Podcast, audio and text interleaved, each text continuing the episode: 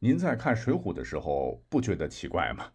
梁山好汉武松身躯凛凛，相貌堂堂，胸脯横阔，骨健筋强，一米九几的个儿，那真如天上降魔主，人间太岁神。一般人仰头看都觉得压迫感十足，偏偏人浑身上下有百斤力气，武艺高强，沙包大的拳头挥起来是罡风凛冽，呼呼的，吓得人腿颤呐。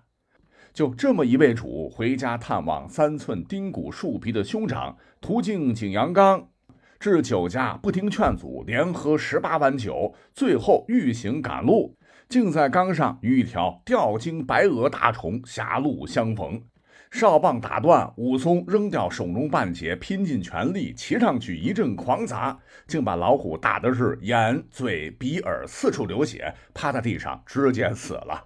为当地百姓除去一大害，成为了打虎英雄，被传为佳话。同佃户一同来到阳谷县县衙，知县爱其忠厚仁德，任命他为都头。街上披红挂彩，巧遇兄长哥哥大郎，武大就领着兄弟回了家，见了新嫂嫂潘金莲。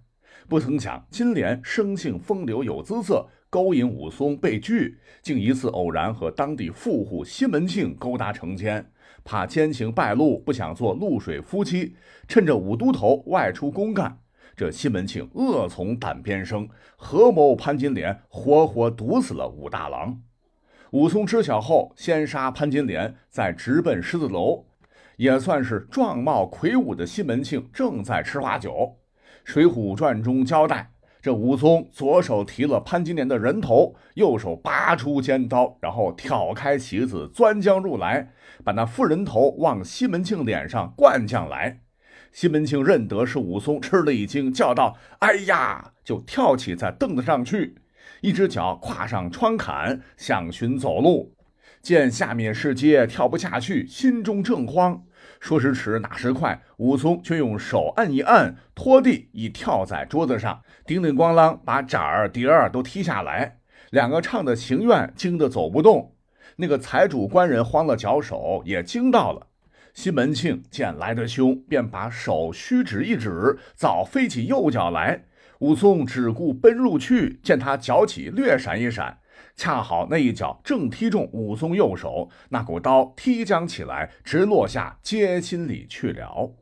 哎，听到这儿，手无寸铁竟然能将武松手里的刀一脚踢飞，可见西门庆也算是练家子出身，拳脚功夫应该也不弱。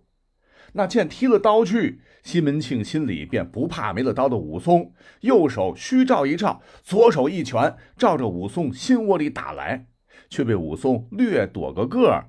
就是蛮力一把抓住这个西门庆，悠起来，二楼扔到楼下。西门庆被摔得挺惨。武松蹦下楼来，拿起掉落的刀，咔嚓一刀就把西门庆的首级也砍落下来。可见比起武松，西门庆还是大意了。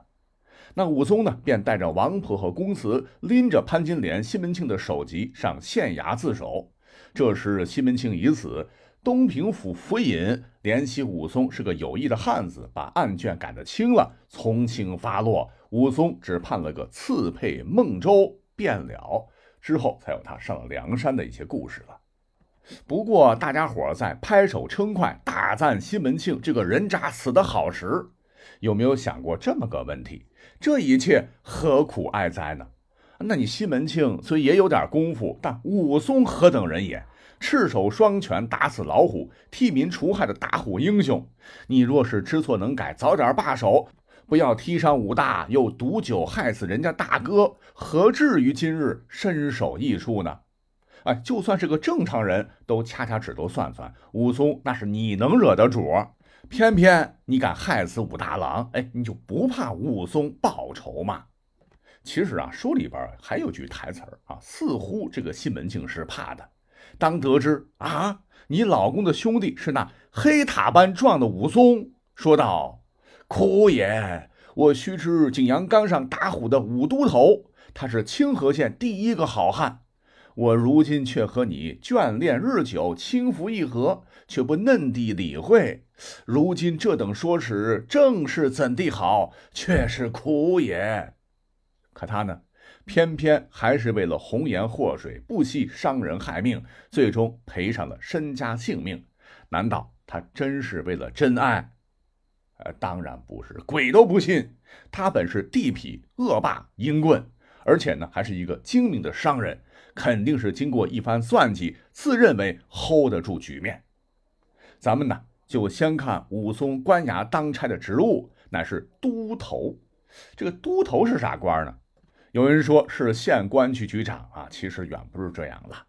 那史书载。在唐朝的中晚期的时候啊，以及五代时，都头还算是权力很大，军队中已有都的这个编制。比方说，唐宪宗时有个人叫刘戊，为义成军节度使、彭城郡王，曾任都知兵马使，人称刘都头，为统帅的俗称。而在唐僖宗时，大唐气数将近，当权宦官目神策新军五十四都，各都长官亦称都将，亦称都头啊，怎么着手里边也得统帅个万把千人吧。等到北宋初年，还是个军职，但是呢，就降了很多了。步兵的头领为都头和副都头，对应的骑兵呢，则是军使和副兵马使。那一都人马。刀手、枪手、弩手、弓箭手，大概是一百多人的建制，对标今天的连长。而在等到南宋之后，都头这个军事职能逐渐降低，最终到了元明的时候，就沦落成了县乡村负责治安的保安队长啊这样的地位。《水浒》写的呢，虽然是宋代事儿，但很明显哈，里头的这个武都头乃是明朝时的都头。一个县负责治安的保安队大队长，非正式编制，不算是官儿，也就管着十几个人吧。那反观西门庆，哦呦了不得，当地一霸，垄断了药材生意。明面上，当地著名企业家 CEO，黑白两道通吃，关系网遍布政商两界，很有社会地位。那武松的都头跟他一比，确实是相差悬殊。而另一本呢，也是以《水浒》为背景创作的旷世奇书《金瓶梅》，主角西门庆更是了不得啊！妻妾成群，官商勾结大财主，几家大药房放高利贷，门面五间一共七进的大宅子，又买了隔壁花子虚李瓶儿的对门乔大户的房子，那再加上后来李瓶儿狮子街的房子，光豪宅就几千万。巴结高俅，不仅疏通关系，可死罪得免。还正儿八经的啊，得了一个大宋军中的官职，正五品，碾压武松，包括武松大哥宋江。可见，如果你是西门庆，不管是《金瓶梅》还是《水浒传》里边这个西门庆，你有可能怕小小的县都头武松吗？那说到这儿，你可能又问了，那他为何第一次听潘金莲说武松是他叔叔，却说苦也呢？哎，这个好回答。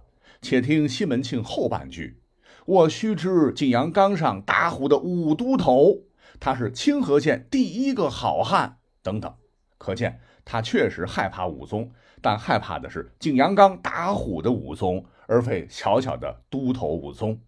可能是作威作福惯了哈，县里边一手遮天，上头又有靠山，就觉得若是走正常司法程序，买通了县令，焚烧了尸体，湮灭了证据，你到哪儿告去？告到皇帝那也不怕。但殊不知武松何等性格，嫉恶如仇，蔑视权贵，有仇必报，有恩必还，所以才成为《水浒传》一百单八位好汉中最受大家喜爱的英雄。可能走一般人的寻常路吧。那常规程序，正义不得伸张。为了报哥哥的仇，血性男儿怎敢被欺压？干脆不惜鱼死网破，提刀直接跟你干。这下西门庆彻底失算，才死于复仇的刀刃之下。